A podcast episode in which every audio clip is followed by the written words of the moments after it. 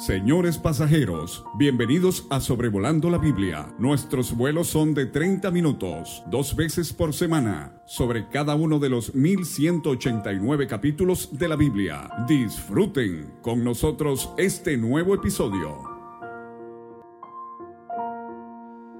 Saludos hermanos y hermanas en este episodio 258 de Sobrevolando la Biblia. Hoy 22 de abril Veamos por favor juntos el capítulo 20 del primer libro de Samuel. Les habla David Alves Hijo y para mí es un gran placer estar con ustedes una vez más. Seguimos viendo a David huyendo y escondiéndose de su suegro y de su rey Saúl. Ahora vemos que él tuvo que huir de donde estaba en Ramá para encontrarse otra vez con Jonatán, porque su situación era algo que le preocupaba en gran manera. Cuando David vio a Jonatán, le hizo preguntas que exponen la gran tristeza y miseria que él sentía por el trato tan severo e injusto que estaba recibiendo del rey. ¿Qué he hecho yo ¿Cuál es mi maldad? ¿O cuál mi pecado contra tu Padre para que busque mi vida? Qué situación tan lamentable la de David. Jonatán le aseguró a David que no moriría porque su padre le había asegurado que así sería. Jonatán estaba seguro de que su padre le revelaba todas las intenciones de su corazón. Jonatán pensaba que si su padre tenía intenciones de matar a David, él se lo hubiese dicho. Jonatán basaba esto en lo que Saúl, su padre, había pronunciado, había jurado en el capítulo anterior de que David no moriría. Claramente Jonatán no sabía de todas las maneras en las que su padre Saúl había buscado matar a su mejor amigo David, o quizás sabía, pero no podía entender la gravedad de la situación. David entonces, él hizo juramento con Jonatán, en donde él aseguraba que su amigo no sabía sobre las intenciones reales del rey. Le hace ver a su amigo que, que su padre Saúl sabía claramente que únicamente había hallado gracia delante de sus ojos y que Saúl pensaba no sepa esto Jonatán para que no se entristezca. En otras palabras, Jonatán, tú no sabes realmente cuáles son las intenciones de tu padre. Y vemos aquí cómo en este juramento, y vamos a ver menciones de juramento en este capítulo, en el versículo 17 y en el versículo 42. Y en este juramento, David también le expresa a Jonatán cómo apenas había un paso entre él y la muerte. Así tan perseguido se sentía David y así él veía que su condición, su integridad estaba en gran peligro. Y cuando él dice, vive Jehová y vive tu alma, que apenas hay un paso entre mí y la muerte, es para asegurar sobre la plena certidumbre de algo. En otras palabras, así como vive Jehová, y así como vives tú, Jonatán, así yo te puedo asegurar que yo estoy a un paso de la muerte. Jonatán mostró completa abnegación en su deseo de ayudar a su mejor amigo, porque le dijo, lo que deseare tu alma haré por ti. Aun cuando Jonatán sabía que era su padre el que estaba en contra de David, al grado de que, de que quería matarle, Jonatán estaba dispuesto en hacer cualquier cosa que deseaba su amigo David. Jonatán muestra aquí cómo él era tan humilde y estaba tan entregado a las necesidades de su amigo. Y así hoy en día, cuántos hermanos, cuántas hermanas están doliendo, están sintiendo un gran quebrantamiento por supuestos creyentes que los han dañado, los han herido, los han ofendido, los han olvidado, y ellos necesitan a hermanos que lo den todo por ellos, sin importar las consecuencias. Y quiero decirte, hermano o hermana, que si tú prefieres quedar bien con alguien que cumplir el segundo mandamiento más importante de todos, que amarás a tu prójimo como a ti mismo, tengo que decirte que estás mal, estás mal. Tú no puedes querer quedar bien con alguien y darle la espalda a alguien que está en una gran necesidad y pensar que estás haciendo algo que agrada a Dios. Tu manera de pensar es equivocada y necesitas urgentemente corregirla. Necesitas olvidarte de agradar a ciertas personas y necesitas de ser como Jonatán y darte a ti mismo por tus hermanos en el cuerpo de Cristo y necesitas hacer lo que tengas que hacer para ayudar a estos hermanos a que puedan sanar. David ahora quiere buscar maneras de averiguar lo que realmente quería hacer el rey con él. Y él como si fuera va a probar las aguas para ver si, si Saúl realmente quiere matarlo o no. Al día siguiente vemos que era la nueva luna y en dicha celebración David tenía la costumbre de comer con el rey. En esta ocasión, David quería que Jonatán dejara que él se escondiera en el campo hasta el tercer día, hasta que se finalizara esta celebración. Ahora, ¿qué, es esta celebración?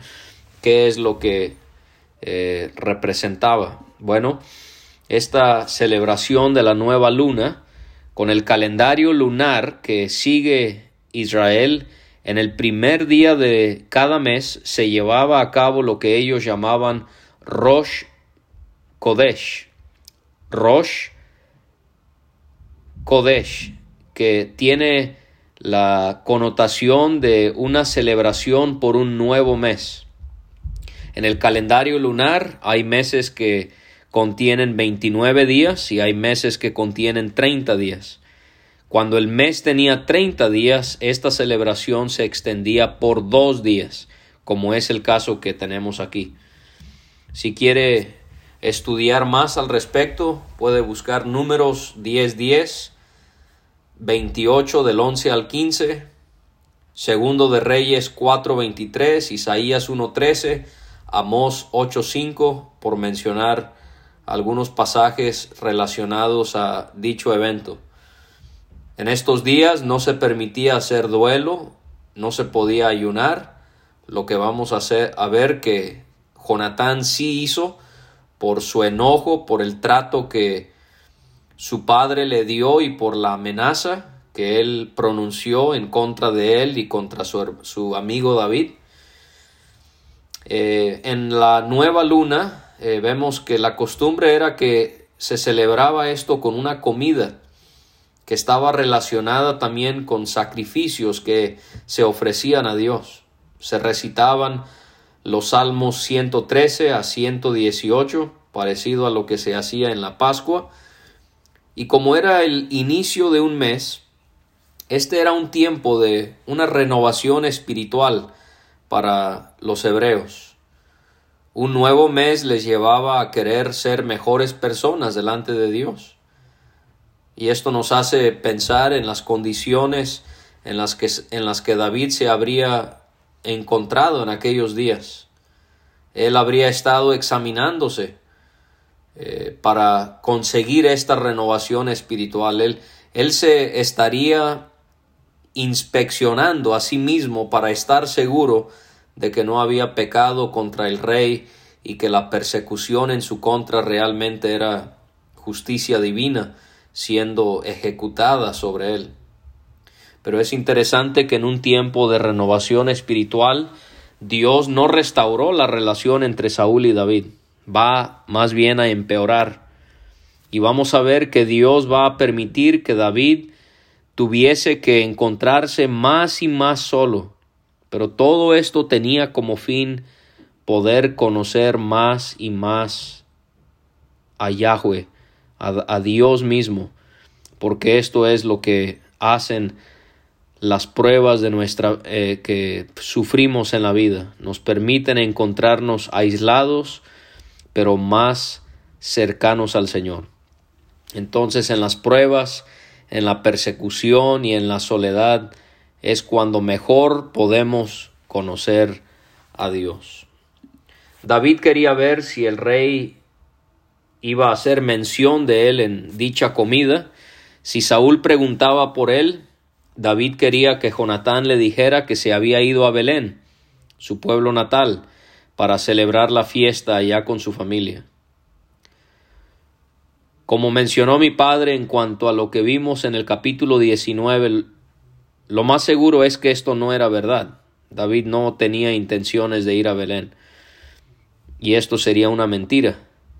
Eh, y otra vez, Dios no avala las mentiras, sino que únicamente las registra porque son parte de la historia, pero esto no significa que nosotros debemos entonces pensar que es en ocasiones justificable poder mentir para evitar ciertas cuestiones o problemáticas que pudiésemos tener en la vida. Y entonces David le explica a Jonatán que había la posibilidad de que estuviese de acuerdo, que él se haya ido a Belén a celebrar la nueva luna y que entonces Saúl lo haría saber y él diría bien está y entonces David podía así tener paz. Pero también David sabía que existía la posibilidad de que Saúl se enojara y esto le indicaría a él que él estaba determinado en traerle sobre él toda su maldad. Dice ahí en el texto, sabe que la maldad está determinada de parte de él. Y entonces podemos ver cómo David eh, en el versículo 8, él hace referencia al pacto que habían hecho él y su amigo Jonatán, lo cual vimos en el capítulo 18. De acuerdo a este convenio o a esta promesa, Jonatán tendría que hacer misericordia con David o también le pide que lo mate si había maldad en él. Esto es muy llamativo. Jonatán, el pacto que tenemos te lleva a ti a hacer misericordia conmigo cuando se tiene que hacer misericordia, pero si hay maldad en mí, mátame tú, pues no hay necesidad de llevarme hasta tu Padre. Y aquí vemos cómo la lealtad entre verdaderos amigos es hacer misericordia cuando se debe hacer misericordia o se tiene que juzgar el pecado cuando se tiene que juzgar el pecado. No debes buscarte amigos que solo te adulan, ellos no son amigos. No debes buscarte amigos tampoco que solo te critiquen, esos no son amigos. Tienes que buscarte amigos que te digan lo que ellos ven de acuerdo a la sabiduría de Dios y no que solo te digan lo que tú quieres escuchar de ellos. Me, hizo pensar esto en Proverbios 27.6. Fieles son las heridas del que ama, pero importunos los besos del que aborrece. Entonces, aquí vemos que una persona que verdaderamente te ama, quizás te puede herir con cosas que te puede decir, pero lo hace por su fidelidad a ti, porque te ama.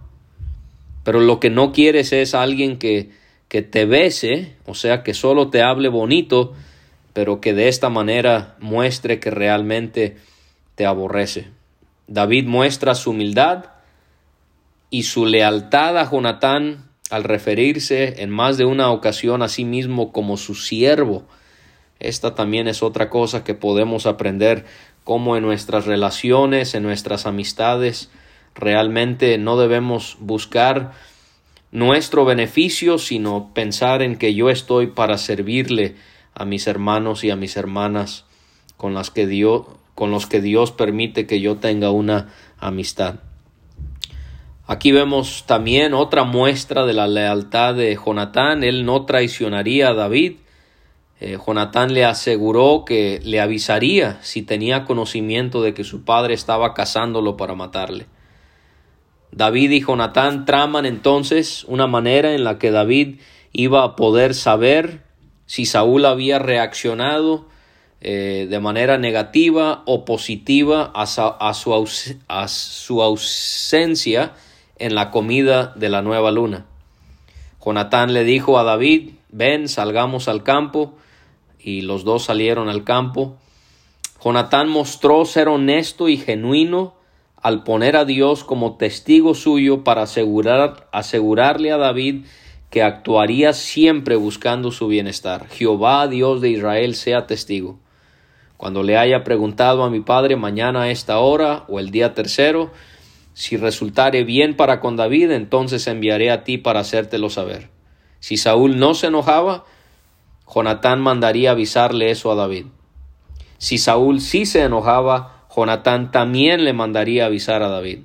De esta manera, David iba a poder huir. Jonatán iba a ser tan fiel hacia su amigo David en el manejo de esta situación que él deseaba que si no era preciso en la manera en la que se comunicaba con David, él quería que lo que Saúl deseaba hacer con David se lo hiciera también a él mismo y aún más como castigo de Dios. Y así hoy la iglesia está urgida de tener personas en ella que sean honestas. ¿Por qué ser dado a la mentira cuando decimos ser hijos de Dios, cuando decimos haber aceptado a Cristo, quien es la verdad. Esto es algo que tenemos que erradicar de nuestras bocas. Jonatán refleja otra vez su humildad porque reconoce que David un día tendría autoridad sobre él al ser el rey de Israel. Jonatán le dijo, si yo viviere, harás conmigo misericordia de Jehová para que no muera. O sea, le pide que cuando David sea rey, él tenga misericordia de él. Otros al llegar al trono querrían matar a los hijos del rey que había muerto, había sido quitado, desplazado, para así no tener rivales. Jonatán está pidiendo que David no haga tal cosa. Ruega también Jonatán que nunca se quite su misericordia de su casa cuando David reine. Cuando Dios, dice aquí, haya cortado uno por uno los enemigos de David de la tierra. Y también le pidió que no permitiera que su nombre fuese quitado de la casa de David. Jonatán hace ver que él entendía que su padre, quien estaba buscando cortar a David, tristemente sería cortado por Dios mismo, junto con todos aquellos que le apoyarían en su malvada causa. Y así nosotros podemos animarnos que ante personas que buscan dañarnos, tristemente muchas veces dentro de la iglesia podemos ver que Dios nos defiende, que Él va defendiéndonos y Él va tratando con nuestros agresores. Y llegaría el día entonces cuando la, la, lealtad de David sería puesta a prueba, cuando Él llegara al trono y Él tenía toda la autoridad y todo en sus manos para vengarse de la familia de Saúl que le había hecho la vida tan miserable, ahí es cuando David sería puesto a prueba y lo que en lo que él iba a decidir hacer hacer con la familia del que aún estaba sobre el trono.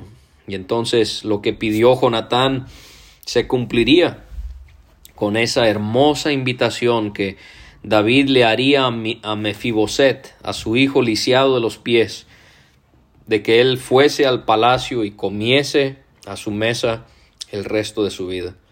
Jonatán vemos que él puso a David bajo obligación para cumplir con este acuerdo. No era cualquier cosa, no era cualquier acuerdo. Y entonces ellos juramentarían juntos serse fiel el uno al otro porque se amaban como si se amaran a sí mismos. Jonatán menciona cómo David sería extrañado en la celebración de la nueva luna. Jonatán le indica a David que se escondería por tres días y que después esperaría junto a la piedra de Esel. Esta es la única mención de este lugar en la Biblia. Su nombre significa salida. Se ubicaba quizás entre Ramá y Nob. Jonatán le hizo, a saber, le hizo saber a David cómo es que le comunicaría el mensaje sobre cómo había reaccionado su padre. Jonatán tiraría tres saetas o flechas hacia la dirección donde se iba a ubicar David, como si estuviese practicando su tiro. Enviaría al criado para buscar las saetas. Si las saetas caían antes de donde se encontraba el criado, él las tomaría y David iba a poder acercarse a Jonatán porque había paz y no había ningún peligro para él. Si las saetas caían más allá de donde estaba el criado, David iba a saber que tenía que huir. Es muy importante notar lo que vemos en el versículo 22. He ahí las saetas más allá de ti, vete, porque Jehová te ha enviado. Jehová te ha enviado. Si David iba a tener que huir, no era por el enojo de Saúl, no era porque Saúl lo había determinado así, sino que era Dios el que lo había determinado de esa manera. Y esto va a suceder, David va a tener que pasar mucho tiempo a solas. ¿Por qué? Porque Jehová así lo había querido y porque Jehová quería que David lo conociera más íntimamente. Jonatán le aseguró a David que Dios estaría en medio de David y de él en este juramento que se habían hecho el uno al otro. David entonces se escondió en el campo Mientras que el rey se sentó a la mesa durante la nueva luna, eh, tomaron su lugar el rey, Jonatán y también Abner, el capitán del ejército de Saúl, pero quedó vacío el lugar de David. En el primer día de la nueva luna, Saúl no preguntó nada en cuanto a la ausencia de David, porque pensó que quizás le había sucedido algo, lo cual le, él anhelaba profundamente, está claro, cuánto deseaba Saúl que algo le hubiese acontecido para no poder estar presente, o pensó que posiblemente David estaba inmundo y entonces debía cumplir con las leyes de purificación en Israel y así poder presentarse. Llega el segundo día de la nueva luna y David no está, su asiento está vacío. Y entonces ahora sí vemos que Saúl le pregunta a Jonatán su hijo, ¿por qué no ha de venir, por qué no ha venido a comer el hijo de Isaí hoy ni ayer? Ahora sí se preocupa y ahora sí quiere saber dónde está. Pero sí, sí se fija que Saúl no menciona su nombre de David. Lo llama el hijo de Isaí. Aquí vemos el odio que Saúl tenía hacia David. No podía ni mencionar su nombre. Y así hay personas en cuanto a mi persona. Hay personas que supuestamente dicen ser cristianas y tienen un odio tan grande hacia quien les habla que no pueden ni mencionar mi nombre. Y esto lo vemos aquí en Saúl me hace pensar en, en el predicador que dijo que si uno va a estar en el ministerio, uno tiene que saber el odio que uno va a recibir de ciertas personas. Él explicaba en el ministerio van a haber hermanos que te van a amar tanto que le van a poner a sus hijos tu nombre. Pero también él advierte, hay personas que te van a odiar tanto que van a llamar a sus perros con tu nombre. Y eso es algo que tú y yo tenemos que tener en cuenta. Jonatán le contestó explicándole a su padre que David había pedido permiso para ir a Belén para celebrar la nueva luna. Saúl entonces se enfureció con su hijo, le maldijo muy feamente, mencionando a su madre de una manera tan perversa, y le hizo saber que él ya se había dado cuenta de que había una amistad entre su hijo y David. Amenazó a Jonatán en cuanto a su futuro y le pidió que le trajera a David porque él moriría. Jonatán entonces, él quería saber cuál era el motivo por el cual David debía morir, por qué morirá, qué ha hecho. Otra vez tenemos que preguntarnos por qué estamos agradando a ciertas personas por no ayudar a los que están siendo tratados injustamente.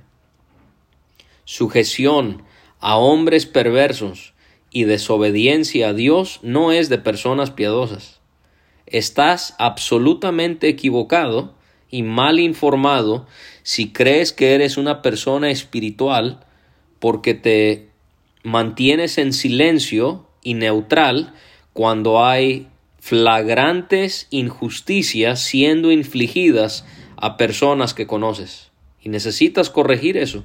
Eso no es de Dios, eso es del diablo. Tú lo que estás haciendo es dejarte utilizar por el enemigo para no ayudar a personas que necesitan tu ayuda. Saúl estaba tan fuera de sí que ahora quiso matar a su propio hijo. El problema claramente no estaba con David, estaba en el corazón de este hombre que aún estaba dispuesto a lanzarle una lanza a su hijo para herirlo. Y ahora entonces Jonatán entendió que Saúl estaba decidido a aniquilar a su amigo. Vemos entonces cómo Saúl se enojó, su enojo siempre era un enojo perverso, ahora vemos que Jonatán, él se levanta de la mesa con exaltada ira, pero su ira era un enojo santo, era un enojo santo. Qué común es que cristianos se enojen de manera perversa, pero cuando son cosas de Dios que están mal, que se necesitan corregir, ahí no, ahí somos muy mansos, Ahí no hay enojo santo. Otra vez estamos muy equivocados y pensamos de esa manera. Y Jonatán se alejó de estar a la mesa con su padre y se lamentó por la situación de David y también por cómo había actuado el rey, su padre, hacia él. Jonatán, fiel a lo que le había prometido a David, salió al campo con su criado para comunicarle a través de las flechas cómo le había ido en la comida tiró las flechas más allá de donde estaba el criado. Y vemos entonces cómo el criado fue por las flechas, David habrá visto que las flechas habían caído más allá del criado, indicando indicándole a él que tenía que huir. Cuando el criado eh, se había ido, porque así le había mandado a, a irse Jonatán, Jonatán se reencuentra con David y aquí encontramos una escena muy conmovedora porque David se levanta del lado del sur y sale a donde está Jonatán y se inclinó tres veces postrándose hasta la tierra. Otra vez vemos la humildad en él. Y se besan el uno al otro y lloraron el uno con el otro. Y David lloró más. Qué palabras tan lamentables. El que supuestamente era el representante de Dios sobre el trono, Saúl, estaba causándole a David heridas tan grandes en su alma. Y Jonatán le dijo a David, vete en paz, porque ambos hemos jurado por el nombre de Jehová, diciendo Jehová esté entre tú y yo. Jonatán no tuvo otra cosa más que hacer sino consolar a David, recordándole que Dios estaba con ellos y que todo se llevaría a cabo conforme a su voluntad. Jehová esté entre tú y yo, entre tu descendencia y mi, mi descendencia para siempre. Y él se levantó y se fue, y Jonatán entró en la ciudad. Así que David ahora se encuentra más solo, pero más solo en la presencia de Dios. Si tú estás pasando por una circunstancia adversa, y estás padeciendo soledad, velo como una bendición, Dios quiere que en estos tiempos le conozcas de una manera más íntima, te entregues a Él, confíes más en Él y permitas que Él te amolde conforme a su soberana voluntad. Dios nos ayude en continuar en la vida cristiana y Él console, consuele nuestros corazones para que le seamos fieles hasta la pronta venida de su Hijo. Muchas gracias que por haberme acompañado. Te esperamos el día miércoles con mi padre para ver el próximo episodio eh, en el capítulo 21 de Primero de Samuel. Un saludo y un fuerte abrazo a todos.